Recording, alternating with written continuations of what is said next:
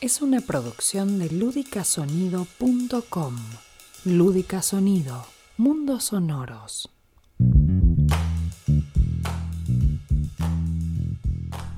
Buenas, buenas, ¿qué tal? ¿Cómo andan? Bienvenidos al episodio número 9 de Mejor Prevenir que Llorar en su segunda temporada, edición de verano. Como siempre, los vamos a refrescar con herramientas legales prácticas para el desarrollo de sus negocios. Mi nombre es Nico Epstein y ya les presento a Gabriela Pastori, la abogada asesora de negocios, la titular del estudio Pastori Puro. Hola Gaby, ¿cómo andás? Bienvenida. Hola, Nico. ¿No, es increíble? Ya se nos fue el primer mes del año. Así nos va. Impresionante, va volando esto, ¿eh? no para. Y nosotros seguiremos charlando de temas que tienen que ver eh, con los negocios. Habíamos hablado en alguna instancia del protocolo de familia, ¿no? Pero para el que recién se engancha, ¿qué es un protocolo de familia, Gaby? Un protocolo de familia es un tipo de acuerdo para societario, es decir, es un, un contrato que firman los integrantes de una familia que están además relacionados con una misma empresa. Las empresas que no están formadas por parientes a veces hacen sus convenios de accionistas. Pero cuando además de estar asociados en un negocio, las personas integran el sistema familiar que está regido por otros valores, que no es el de hacer dinero en una empresa, a veces tenés un solapamiento de estructuras distintas con intereses y modalidades y finalidades diferentes. Y para evitar conflictos es de buena práctica dejarlo documentado con un contrato que se llama protocolo de familia. Bien, ¿y cómo se empieza esto? Tengo entendido que uno debería hacer un diagnóstico de la situación, ¿verdad? En general, la elaboración de un protocolo de familia comienza con una consulta que la inicia alguien de ese sistema de familia empresaria, o por lo menos de empresa de familia, y eh, se suele dar en el marco de alguna molestia, de alguna tensión, como hablábamos la semana pasada, de alguna preocupación. A las empresas que les va bárbaro y familias que se llevan fantásticamente bien, muchas veces no se les ocurre que podrían necesitar este instrumento. ¿no? Ok, ¿y cómo se aplica? Si me tenés algún caso para compartir, una experiencia de este tipo. Mira, sí, hay, muchas cosas que se podrían contar. Em, lo primero y principal, como te digo, es esto de que alguien viene y te cuenta que hay algo en la organización que no le hace sentir a gusto. Y eh, lo primero que hay que hacer es esto que vos traías, esta palabra, el diagnóstico. Hay que ver qué es lo que está pasando porque como mínimo lo que uno está, eh, está escuchando es la percepción de una persona y hay como mínimo una persona más que está involucrada, ¿no? Si fue una sociedad muy chiquitita, son dos personas, bueno, tenés ahí por lo menos te falta el 50%, la otra campana.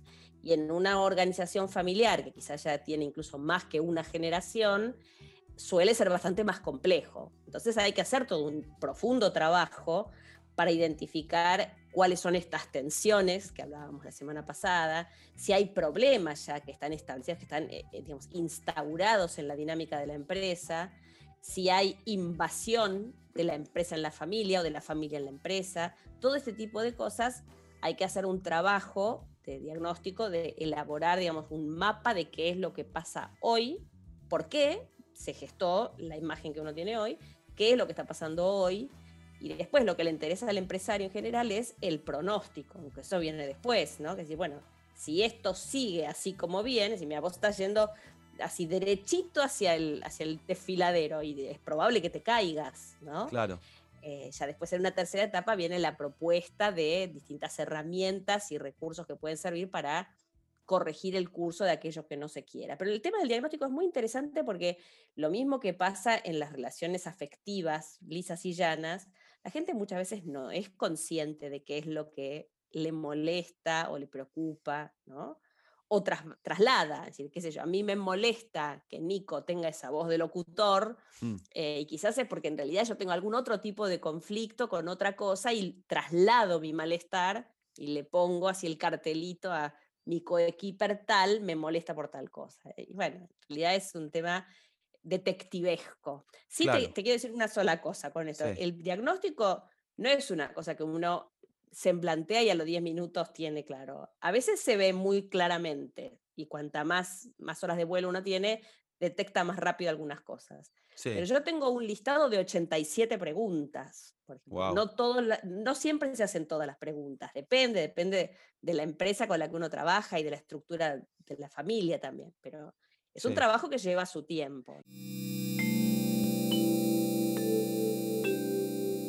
Y hay una forma quizá de chequearlo, me imagino, como presencial, porque digo, uno es lo que cuenta, pero hay cosas que si uno no las sabe o no las entiende, no las puede contar. Entonces, no sé, me imaginaba como una persona, eh, un visor, ¿no? Como alguien que estuviera viendo las dinámicas.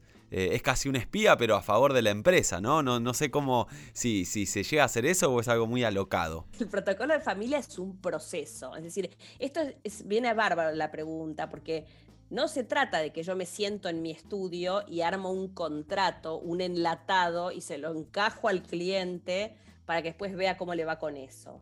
El protocolo de familia es un proceso que termina en la elaboración de un acuerdo que está hecho a medida y que está sistemática y, permanentemente charlado, dialogado, negociado, consensuado con todos los integrantes de ese universo, digamos, de la empresa familiar y de la familia empresaria no, podría funcionar sino. Y esto tiene que ver con esto que decimos siempre del enfoque sistémico.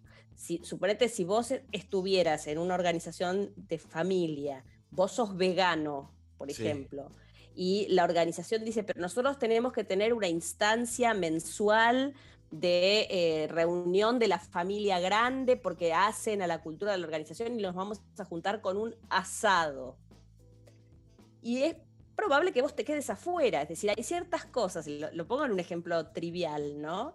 Pero cuando lo que se va preparando no coincide con lo que es la cultura de esa organización, y no hablo de cultura en el sentido de ir a sentarte al colón, ¿no? Sino de cuáles son las, eh, las percepciones compartidas, cuáles son las expectativas, la misión, visión, valores.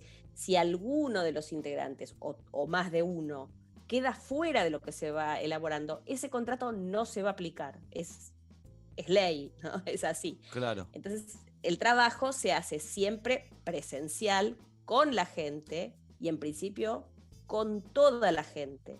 No pueden faltar. Claro. ¿Y hay algún momento ideal para hacerlo? Digo, eh, quizá aprovechar que vienen las cabezas frescas de las vacaciones eh, y quizá con, aires renovados, como que te da un extra para encarar algo, porque también, por ejemplo, llega diciembre, está terminando el año, toda la gente cansada, más el contexto complicado en el que vivimos, y te piden sentarte a hacer un protocolo, viste, para mejorar, es como, no me queda resto, déjame que termine el año. Quizás ahora que arranca el año hay como una dosis de energía, eh, un plus, ¿no? Como para poder encarar eso. Bueno, Puede ser, depende mucho de las personas. Siempre cuando uno vuelve renovado, ¿no? con las energías refrescadas, es un buen momento para pensar hacia dónde uno quiere ir. En general también coincide con que uno viene de hacer un balance, ¿no? Hacia fin de año, todo el mundo hace balance, y no me refiero al balance contable de las empresas, sino el, balance de evaluemos qué tal fue la gestión, eh, teníamos un plan de acción, lo cumplimos, no lo cumplimos, ¿por qué no lo cumplimos? ¿Por qué no crecemos? Esa es una pregunta clave. ¿Por qué no crecemos? ¿Por qué no logramos los objetivos más allá de cuestiones obvias de contexto, ¿no? Porque mm. siempre tenés que en épocas de crisis, igual siempre hay gente a la que le va bien. En algo se saben ubicar bien para surfear la ola. Entonces, bueno, es un buen momento este, pero también depende del estadio en el que se halla la organización. O sea, suponete, si vos, no sé, vos con un hermano empezás una organización familiar y mañana querés empezar un protocolo de familia, puede ser que sea prematuro, porque no van a tener, eh, ¿cómo te podría decir?, masa crítica de experiencia, de situaciones que quieran aprender a regular para trabajar, ¿entendés? Es, es como un poquito temprano. Pueden establecer reglas, pautas, seguro que sí, pero en general el trabajo más rico se da un poco más adelante. Un momento muy importante es cuando se incorpora otra generación en la, en la dinámica de la empresa. Ese es un momento donde es casi te diría indispensable hacerlo. Está bueno porque ahí es como que planteas algunas reglas de juego para construir sobre eso. Es como justamente eh, tratando de prevenir los problemas a futuro. Así que súper interesante, Gaby. Esperamos que lo hayan disfrutado, amigos. Nos encontramos en el próximo episodio. Ya va a ser el décimo de esta segunda temporada de Mejor Prevenir que Llorar. Hasta la próxima.